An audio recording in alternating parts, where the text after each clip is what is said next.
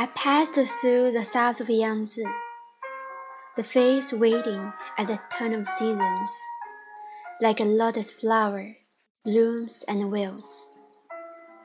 Without the east wind, the willow catkins in March do not flutter.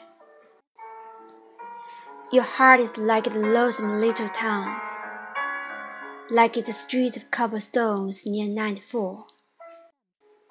When footfalls are silent and the bed curtains march, not unveiled, your heart is a little window tightly shut.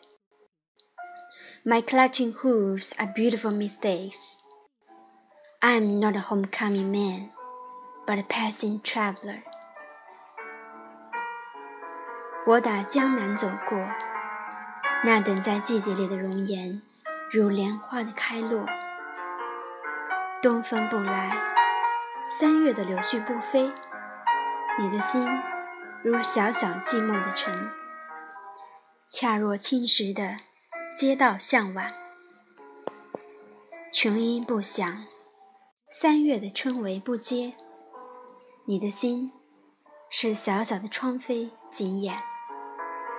我打打的马蹄是美丽的错误，我不是归人，是个过客。